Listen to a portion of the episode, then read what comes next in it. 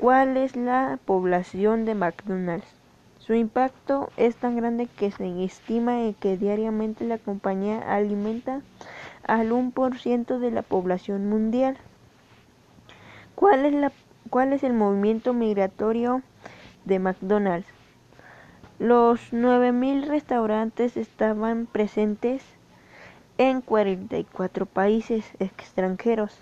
El 21% de las ganancias que generaba la compañía antes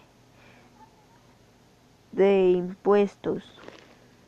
El país ha tenido conflictos territoriales cuando, cuando y el motivo de McDonald's? No.